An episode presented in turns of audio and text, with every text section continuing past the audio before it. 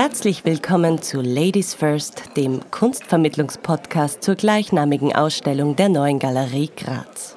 Gemeinsam mit Frauen aus unterschiedlichen Sparten sprechen wir über verdrängte und vergessene steirische Künstlerinnen der Jahre 1850 bis 1950. Ausgangspunkt bilden dabei individuell ausgewählte Werke der Ausstellung, die aus persönlicher Sicht reflektiert werden und Fragen nach einem männlich geprägten Kunstsystem sowie gesellschaftlichen Rahmenbedingungen damals und heute aufwerfen. Hallo, ich begrüße Sie heute zu einer neuen Folge des Podcasts der Kunstvermittlung in der Neuen Galerie Graz. Mein Name ist Monika Holzer-Kernbichler. Ich bin Kunsthistorikerin und Kunstvermittlerin hier an der Neuen Galerie Graz und spreche heute mit Elisabeth Gschiel, die als Künstlerin in Graz tätig ist. Als Teil des Künstlerinnenkollektivs Schaumbad hat sie dort nicht nur ihr Atelier, sondern jetzt im April 2021 auch eine umfangreiche Personale. Herzlich willkommen, Elisabeth. Danke für die Einladung. Welches Werk hast du dir ausgesucht und warum? Bei diesem Bild muss ich ein bisschen eine Vorgeschichte erzählen. Ich bin mit meiner kleinen Tochter, die ist fünf Jahre, in die Ausstellung gegangen. Und wie Kinder so sind, äh, sehen sie Ausstellungen ganz anders als Erwachsene. Zum einen, weil sie natürlich viel kleiner sind. Also sie ist rein in die Ausstellung und im ersten Raum hat sie gleich gesagt, diese coolen äh, Goldrahmen und so viele und hat die Goldrahmen durchgezählt. Und dann ist sie zu mir und hat gesagt, Mama, sind wir in einem Schloss? Und also das war ihr erster Eindruck von der Ausstellung. Und sie ist dann eigentlich relativ flott durch die Ausstellung durch und hat sich nur für die Kleider interessiert, bei den Porträtbildern. Und, ähm, aber bei diesem Bild ist sie dann stehen geblieben. Und da hat sie wirklich einfach innegehalten und ich bin ihr dann nach und sie hat mich dann gefragt, Mama, was ist das? Was ist das für ein Bild? Und das ist dieses Bild von der Alwine Hotter und das heißt äh, fantastische Szene mit Kind und Harpien. Und wenn ich das kurz beschreiben darf, das ist ein Bild äh, sehr düster und dunkel gehalten. In der Mitte des Bildes ist ein, ein Kleinkind von zwei, drei Jahren, nackt in einem äh, Wasser, in einem kleinen Teich. Und rundherum sind ähm, Männer, sagen wir Fratzen, kann man fast sagen, mit äh, Vogelkörpern. Und bei diesem Bild ist, ist sie wirklich, also das hat sie fasziniert. Ich glaube einfach diese Grausamkeit und diese, ähm, ja, diese Düsternis, die diese Bilder haben. Und auch das Bild daneben, das hat sie auch sehr fasziniert. Also da, da haben wir wirklich ein bisschen dann auch über die Bilder gesprochen. Ich habe dann halt auch gesagt zu ihr, das ist wie ein Märchen, weil Märchen sind ja auch so grausam oft eigentlich fast immer. Und ähm, ja, dass das nicht echt ist, weil es gibt es nicht. Es gibt keine, ähm, also es gibt keine Vogelkörper mit, mit Menschengesichtern drauf. Und ja, und, und das, deswegen habe ich eigentlich dieses Bild ausgesucht. Ja, sehr spannend. Das ist ähm, wieder so ein kleiner Beweis dafür, dass Kinder sehr viel äh, sehen, indem, wenn sie einfach schauen und entdecken in ihrem unverstellten Blick, ähm, ohne diese Brille des Wissens. Diese Vogelkörper mit den Menschengesichtern gibt es eben als Habien seit der Antike, sind die in Erzählungen, ähm, kommen die vor und sind dann vor allen Dingen seit dem Mittelalter eben so als Symbole für das Böse, für die Habsucht, aber eben auch für die Unterwelt ähm, tauchen die immer wieder auf in der Literatur, aber auch in, in den Darstellungen, in verschiedenen Darstellungen. Also diese geflügelten Mischwesen von Mensch und Vogel, also Greifvögel, die haben was Bedrohliches. Ja. Die Alwine Hotter, hast du die Alwine Hotter vielleicht gekannt sogar vorher als Künstlerin? Nein, ich habe sie nicht gekannt. Und ich finde ihre Arbeit wirklich sehr spannend und finde es schade, dass sie eigentlich nur eine kurze Schaffensperiode gehabt hat. Sie hat, halt, glaube ich, mit, also als sehr junge Frau hat sie ausgestellt und dann, glaube ich, in ihren 30ern hat sie dann keine Ausstellungen mehr gemacht und auch keine gemalten Arbeiten, sondern, äh, soweit ich mich erinnere, hat sie dann noch Skulpturen gemacht oder sie hat unterrichtet.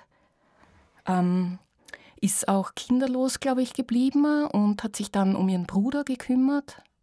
Das ja auch ganz oft sieht man in dieser Ausstellung, dass äh, die Frauen unverheiratet, äh, kinderlos äh, bleiben, sich auch oft auch bewusst dafür entscheiden und sich dann äh, um ihre Angehörigen kümmern. Genau, ja, also sie, sie führte dann den Haushalt von ihrem Bruder. Sie ist im 1895 geboren und war wie viele der, äh, oder einige der Künstlerinnen der Ausstellung in der ähm, Landeskunstschule oder in der Malschule vom Alfred Schrötter Christelli, ähm, der viele Künstlerinnen auch in seiner Ausbildung hatte in Graz. Der, auch den Paul Schmidbauer hat sie dort eben kennengelernt und mit mit viele dieser Künstlerinnen rund um Alfred Schrötter äh, Christelli sind dann auch im, im Grazer Kunstverein ähm, gemeinsam in Ausstellungen vertreten gewesen. Und einige von ihnen sind auch Mitbegründerinnen ähm, des Werkbund Freilands, eine sehr, sehr spannende Künstlervereinigung, die 1919 gegründet worden ist, wo die Alwine Hotter auch Gründungsmitglied war und der aber nur relativ kurz bestanden hat. Ich glaube, der war 22, 19 2022 war das schon wieder vorbei mit dieser Vereinigung. Und das Spannende war, ähm, dass die interdisziplinär agiert haben. Also da waren Schauspieler, also Theater war Thema, Literatur war Thema, bildende Kunst äh, und so weiter.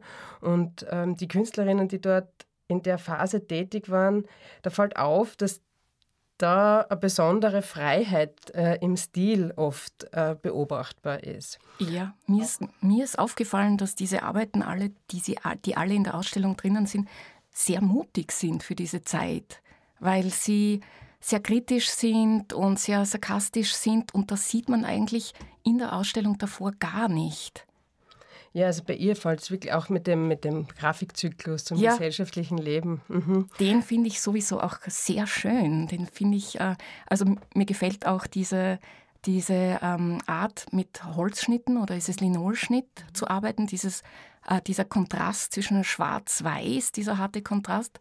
Und diese Serie finde ich auch ganz toll. Und die ist auch sehr kritisch ähm, gegenüber der, der Gesellschaft. Ähm, ich weiß jetzt nicht, wie diese Serie wie der Titel dazu ist. Liebesleben der feinen Gesellschaft. Ja, und also so einen kritischen Blick auf diese feine Gesellschaft, äh, ja, finde ich, find ich sehr mutig. Ja, also ich glaube, sie ist eine der mutigeren gewesen zu der Zeit, so eben, wenn man die Bilder sich anschaut.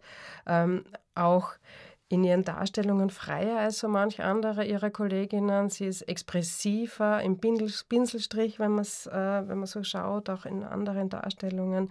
Wird auch so als die Grazer Expressionistin in der kurzen Schaffensphase bezeichnet. Dazu passt auch der Holzschnitt sehr gut. Also der deutsche Expressionismus hat ja auch mit dem, also es ist ein Linolschnitt, aber mit dem Holzschnitt sehr stark in dieser groben ähm, Schwarz-Weiß-Kontrastierung äh, äh, gearbeitet.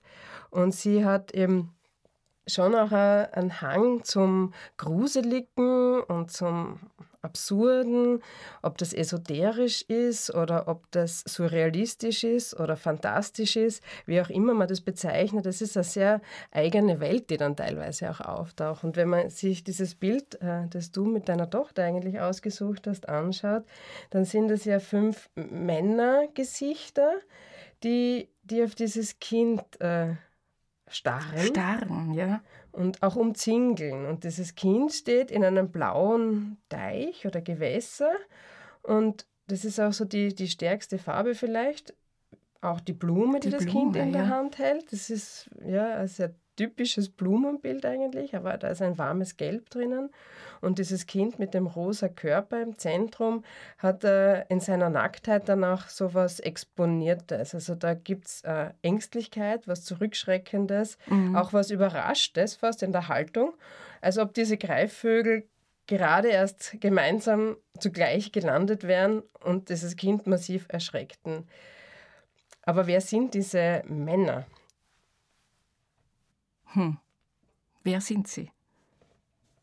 Ich habe nichts gefunden, was äh, belegen würde, dass das bestimmte Persönlichkeiten sind, aber von meiner Vermutung her sieht es so aus, als hätten diese Männerköpfe gewisse Persönlichkeiten im Hintergrund, die karikiert wiedergegeben werden. Ja, es wäre jetzt natürlich sehr spannend zu erfahren, wer das war. Wer das war. Ja, also es gibt einen Mann, von dem man weiß und den die Gudrun Danzer, die Kuratorin der Ausstellung jetzt, aber auch äh, Herausgeberin der kleinen Publikation zu Alwine Hotter, anführt. Das ist der Julius Schütz. Mhm. Und wer ist das von Weiß man das? Also der Julius Schütz ist auch als Porträtierter in der Ausstellung. Er ist in japanischer Tracht dargestellt. Ah ja, genau, das ist daneben das Bild, ja. Genau, mhm. das ist das Bild daneben. Und da kann man jetzt mutmaßen, ob das eine oder andere Gesicht vielleicht äh, ihm entspricht. Ist schwer nachzuvollziehen. Weiß ich nicht. Es bleibt vielleicht eine Mutmaßung. Aber dieser Julius Schütz war zeitlang ähm, ja, Teil ihres Liebeslebens, äh, mit dem war sie verbunden. Mhm. Und äh, für ihn hat sie auch Bücher illustriert und gestaltet, auch die Umschlagklappen gestaltet. Der war Schriftsteller, Grazer Dichter, neuromantisch bezeichnet man das, was er geschrieben hat. Und er hat dann später auch die Steirische Landesbibliothek gegründet, was ganz lustig ist zu wissen, weil wir ja hier inmitten der Landesbibliothek auch sitzen und diesen Podcast aufnehmen. Und ja, in den Zehnerjahren ähm, war sie eben sozusagen mit ihm liiert und in dieser Zeit entstehen eben auch diese, diese fantasievollen, albtraumhaften Episoden. Ob das dann, welche Rolle diese Männer äh, spielen, man kann nur mutmaßen. Es wird sicher ein Abbild auch dieser Zeit sein, 1920, das heißt nach dem Krieg das war bestimmt eine schwierige Zeit natürlich, auch davor. Weil es ist wahnsinnig stark, finde ich, dieses Bild. Allein das Bild. Und ähm, ja, auch das Bild daneben, diese fantastische Folterszene. Ich finde das sehr gut, dass ihr die beiden nebeneinander gehängt habt. Weil die gehen Hand in Hand, auch in der Farbigkeit. Sie sind zur gleichen Zeit entstanden, im gleichen Jahr. Und auch diese Kinder würden da wahrscheinlich sagen, Spider-Man ist da drauf auf diesem Bild. Also es sind Figuren, Frauen, viele Frauen mit äh, Masken, mit, also auch viele rote Figuren mit, äh, mit einer schwarzen Maske an, über die Augen drüber und, und dieses grimmige Schauen und, und dahinter viele Frauen, die gefoltert werden ja, also ganz, ganz grauslig, grausig. Ja, es sind fast wie so Maschinenwesen. Ja. So, heute würde man sagen, so Roboterwesen, die wie richtig programmiert dann in Reihe und Glied stehen und diese nackten Frauenkörper, die da gefoltert werden, weiß ich nicht, ob die sich eben einfügen sollen in diese Maschinen-Menschen-Kolonne ähm, oder, ja, oder ob man sie ausstoßt aus diesem, dieser Gruppe. Es hat so was sehr Quälendes und auch eben Exponiertes. Und die Frauen, die Rolle der Frau, eben der Mut, den du auch angesprochen hast, äh, was dürfen Frauen zu der Zeit, was wird ihnen zugestanden, ähm, wo werden sie eingeschränkt, wie weit dürfen sie Grenzen überschreiten. Ich glaube, das, das, die Alwine Hotter macht es vielleicht am sichtbarsten von, von, von den meisten dieser Künstlerinnen, die hier ausstellen, dass sie sich auch wirklich traut, dazu Stellung zu beziehen. Mhm. Und weiß man, warum sie dann tatsächlich aufgehört hat, so künstlerisch zu arbeiten oder, oder dass sie dann nicht mehr gemalt hat? War, es ist sehr viel von ihrem Werk ähm, verschwunden. Es ist also im Zweiten Weltkrieg. Spannend ist, sie war so eine, also eine offene, expressive, ja, Künstlerin, ähm, dass eine Persönlichkeit wie sie 1933 der illegalen NSDAP äh, beigetreten ist überrascht in der Biografie. Mhm. Ähm, sie ist dann, äh, ja, im, sie hat dann nach dem Zweiten Weltkrieg durch die russische Besatzung ist ziemlich alles geplündert gewesen. Es ist vieles von ihrem Werk auch verschwunden und, und nichts, nicht mehr existent. Es gibt wenig ähm, Materialien, die Auskunft geben. Die Gudrun Danzer hat für diese kleine Publikation damals noch Leute treffen können, die, die erzählt haben von ihr. Also es war dann eher so ähm, Oral History Quellen, aber eben keine Tagebücher oder sonstige schriftlichen Quellen.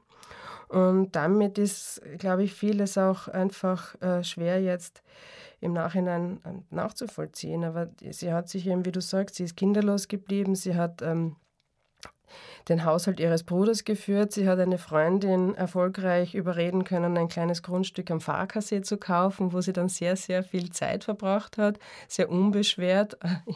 Da gibt es Fotos, die sie zeigen, wie sie fast nackt dort auch äh, gut lebt und kocht und, und sich wohlfühlt. Also auch dieser Freikörper.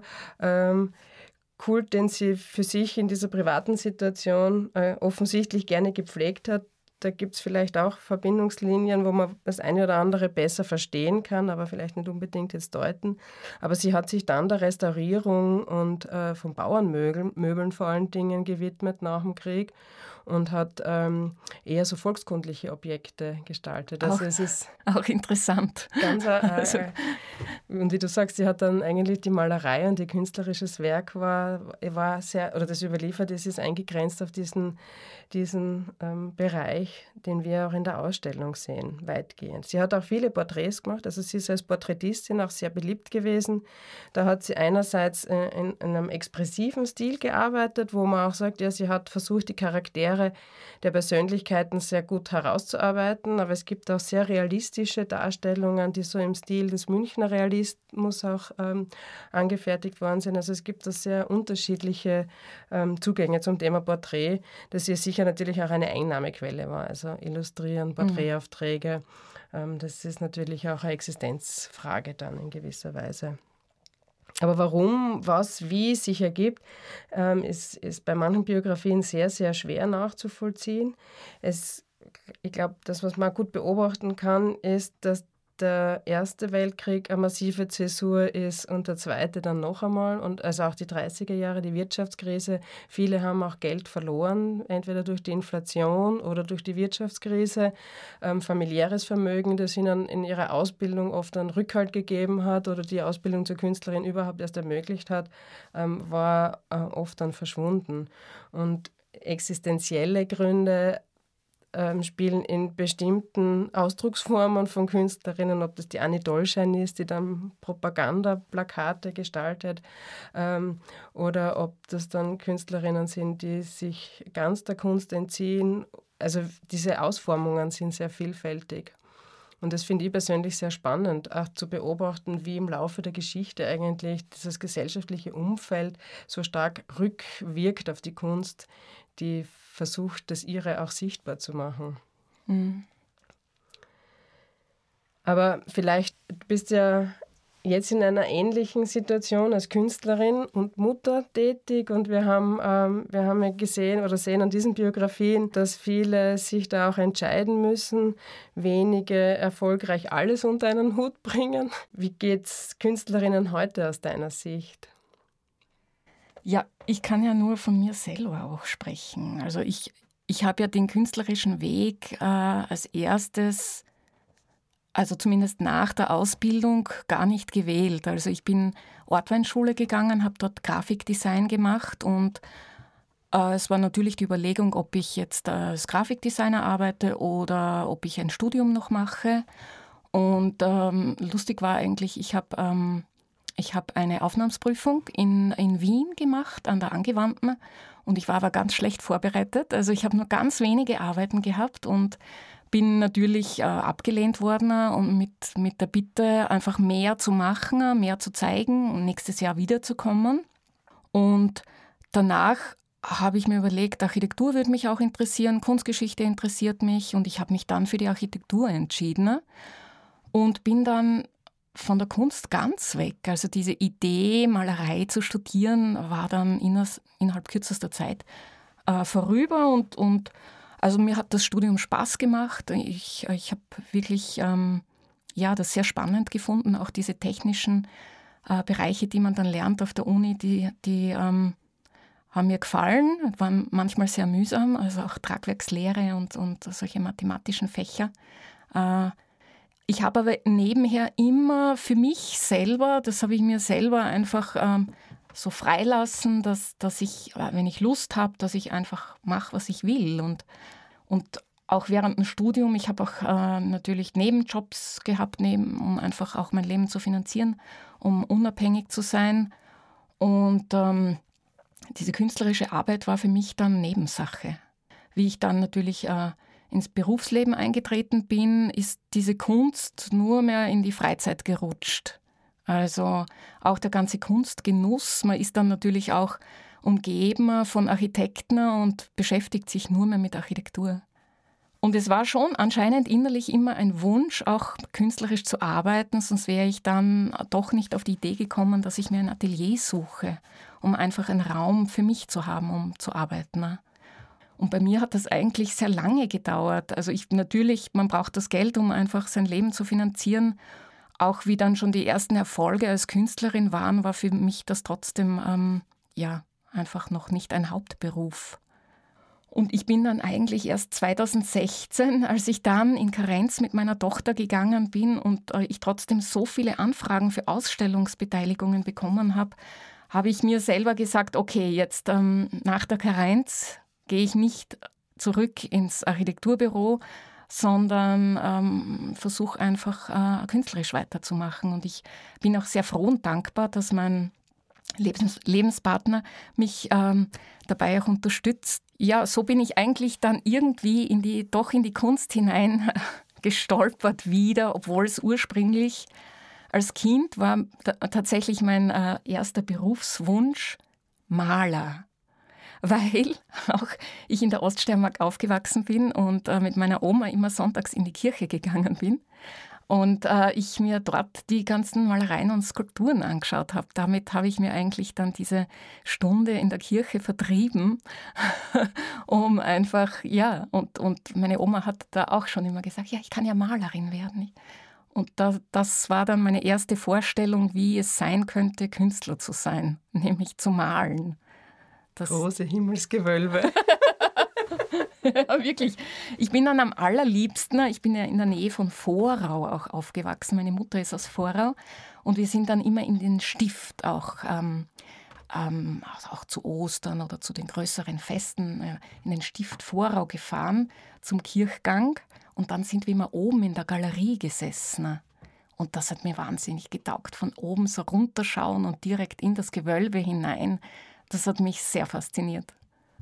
Ja, das kann ich verstehen. Also da gibt es wirklich eine gute Ablenkung für, für Menschen, die gut schauen in der Kirche. Und vielleicht ist das auch eine Strategie gewesen, dass die Menschen in die Kirche kommen sollten zu Zeiten, wo die Bilderflut nicht so medial verbreitet war wie jetzt und die Kirche eine der wenigen Projektionsflächen noch war äh, mit, mit tollen Bildgeschichten, die uns natürlich auch belehren sollten. Also so ist es ja wieder nicht.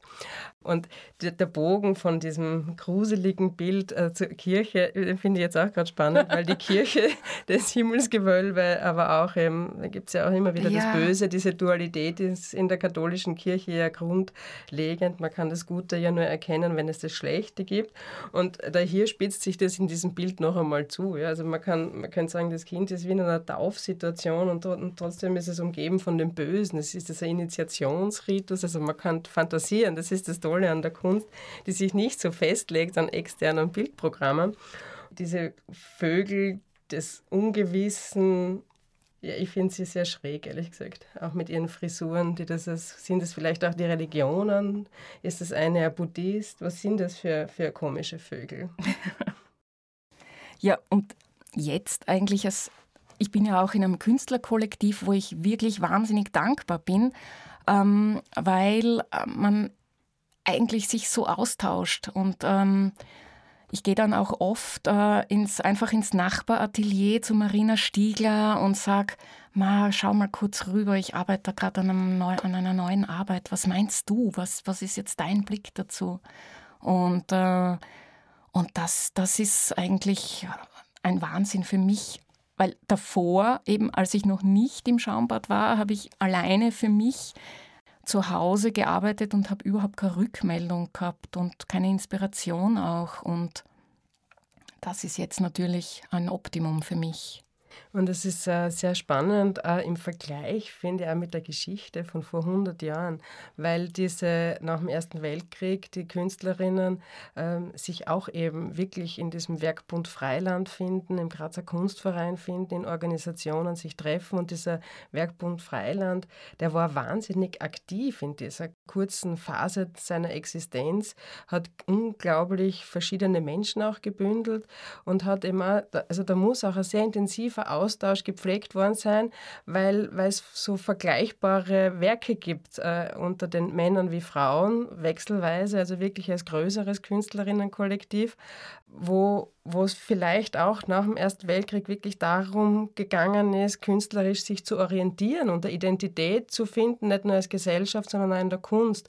Und diese, diese, diese beiden großen Richtungen, einerseits Richtung internationale Moderne, sage ich jetzt einmal, die hinausschaut in, in, in die Avantgarde, äh, rezipiert, was passiert da an Expressionismus oder Kubismus oder was auch immer.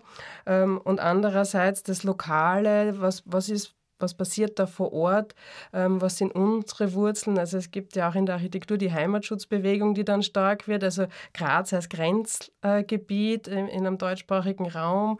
Also da passiert so wahnsinnig viel in der Gesellschaft. Und ich glaube, dass diese, diese Zusammenschlüsse dann von, von Gleichgesinnten, die sich gegenseitig verstärken können, auch damals sehr, sehr wichtig waren. Und, und du beschreibst es für heute. Und ich erlebe das im Schaumbad auch, dass es da äh, unglaublich produktive es Miteinander gibt, weil da Leute zusammenkommen, die enormes Potenzial haben und auch enorm wichtig sind für die steirische Kunstszene aktuell. Ja, und auch, dass, dass wir alle in unterschiedlichen Disziplinen arbeiten, das ist auch so spannend, dass, dass es eben Maler, äh, Bildhauer, dann äh, Musiker, äh, Medienkünstler, dann haben wir auch äh, zwei Künstlerinnen, die mit Ton arbeiten. Wir haben einen Brennofen, wir haben eine Werkstatt. Wir haben eigentlich so viel. Es ist eigentlich jede Disziplin, alles ist in diesem einen Haus enthalten. Und, und wie du sagst, man bestärkt sich wirklich gegenseitig. Woran arbeitest du jetzt? Was machst du gerade? Zeig einmal. Oder ja, kannst du mir da helfen? Ich brauche da, wie könnte ich das lösen? Das ist einfach dann so nahe an der nächsten Tür, das äh, ja, hilft einfach unheimlich. Also der, der Ort vom, vom, das was vielleicht bei euch ja noch im Schaumbad äh, besonders ist, dass es ja aus dem Kollektiv heraus Entscheidungen gibt, dann wer kommt als nächstes dazu. Also es gibt da ähm, in der Gruppe immer ein, eine gemeinsame Vorgehensweise, anders als jetzt im Atelierhaus der Stadt Graz, wo man sich bewirbt und dann wird man ausgewählt oder da gibt es eine Reihung und da gibt es eine Jury, die dann begutachtet von extern, ähm, ob sozusagen der oder diejenige Atelier bekommen soll. Und das funktioniert im Schaumbad in, einem ganz anderen, ähm, in einer ganz anderen Dynamik. Ja, es ist wirklich von Anbeginn, seit ich dabei bin, ist es wirklich eine basisdemokratische äh, Basisdemokratie, die funktioniert im Haus. Und es werden wirklich die meisten Entscheidungen in der Gruppe entschieden. Also wir treffen uns jetzt natürlich äh, aufgrund von Corona auch im Internet, aber wir haben monatlich unser Schur fix, wo die Themen besprochen werden. Wirklich alle Themen werden aufgelistet und wer dabei ist, äh, entscheidet mit und es gibt dann auch immer so eine Wochenfrist, wo man dann noch immer, auch wenn man nicht dabei war, ähm, das Protokoll lesen kann und ähm, äh, die Stimme abgeben. Und das finde ich wirklich toll. Also von, äh, ob jetzt äh, im, was im Haus weiter gebaut wird, was notwendig ist, oder äh, die, einfach die nächsten Ausstellungen. Das Programm des Jahres äh, wird wirklich durch die Gruppe entschieden.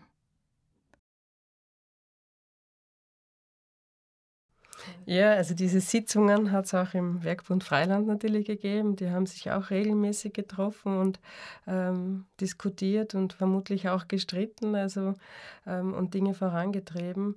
Und äh, vielleicht war auch diese enorme Heterogenität im Werkbund Freiland der Grund, dass es dann bald darauf die Sezessionsgründung gegeben hat, die dann sehr männerlastig war, interessanterweise.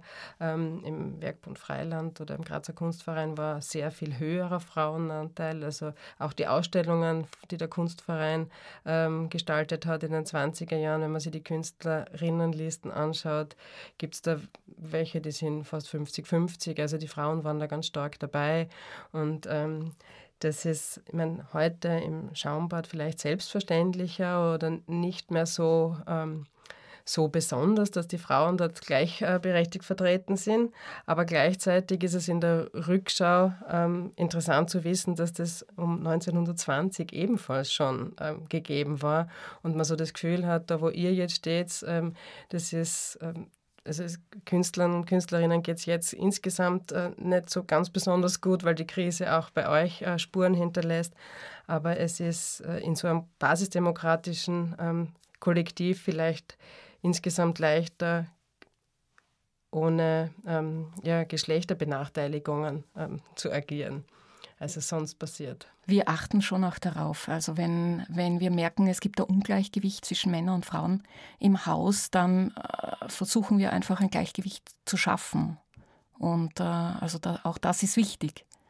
Wenn jetzt mehr Frauen im Haus sind, ist das ein Thema und wir sagen, wir nehmen einfach jetzt, schauen wir die Bewerbungen durch und wer passt zu uns äh, und dass, dass diese Gleichberechtigung tatsächlich stimmt. Und äh, finde ich auch sehr gut, dass wir das so machen. Gibt es jetzt was, das ist vielleicht noch eine abschließende Frage, gibt es einen Wunsch, den du für Künstlerinnen für die nächsten 100 Jahre artikulieren würdest? Boah, was soll ich sagen? Ja, einfach tun, tun, tun. Wirklich, also ganz egal, äh, welche Ideen äh, einfach machen und umsetzen. Ne? Weil wenn die Arbeit nicht gemacht ist, dann, dann ist sie nicht da, dann kann sie nicht diskutiert werden. Und dann ist der Schritt einfach weiter nicht gegeben. Also das ist auch ein bisschen mein Motto, einfach tun, machen, arbeiten. Ja. Und zeigen. Und zeigen, auch, auch wichtig, ja. Ja, das stimmt. Ja, danke dir vielmals in die Einblicke, äh, deine eigene Arbeit, aber auch auf deinen Blick auf die Alwine Hotter, die 100 Jahre vorher ähm, aktiv war. Und ich finde das immer sehr bereichernd, so diese, diesen größeren Blick zu nehmen. Danke dir sehr. Sehr gerne.